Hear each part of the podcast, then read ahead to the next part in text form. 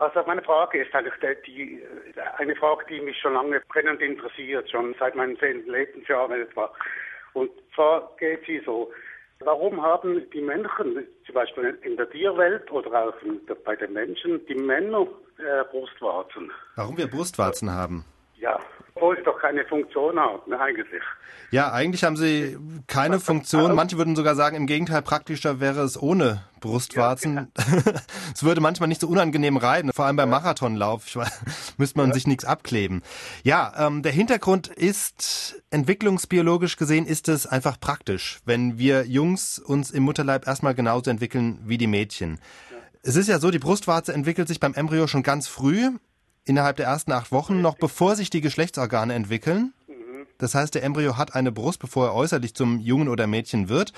Und in diesen ersten acht bis zehn Wochen sehen wir also alle gleich aus, ob Männlein ah, oder Weiblein. Es gibt auch noch keine Penisse und keine weiblichen Geschlechtsorgane, sondern wir sehen alle gleich aus und dazu gehören eben auch, dass wir alle auch schon die Anlage für Brustwarzen haben. Wir haben aber natürlich genauso die Anlagen, aus denen sich dann später Penis und Klitoris entwickelt oder Hodensack und Schamlippen.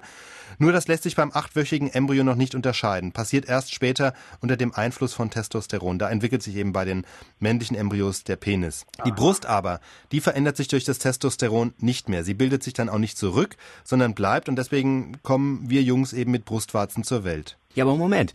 Ähm, wir haben ja schon unterschiedliches äh, Erbmaterial. Also Männer haben zum Beispiel ein Y-Chromosom. Weshalb entwickeln wir uns dann im Mutterleib in den ersten acht Wochen völlig gleich?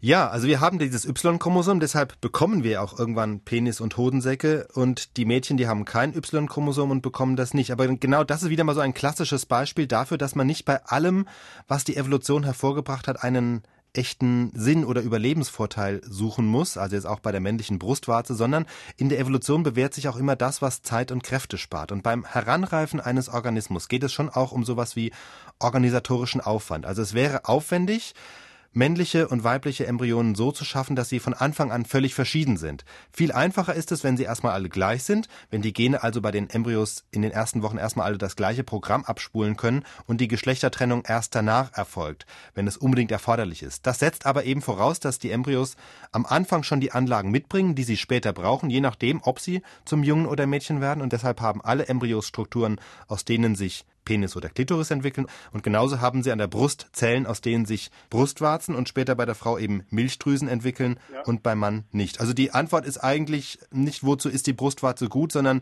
wir haben sie letztlich, weil sie uns auch nicht im Weg steht. Kann man so sagen.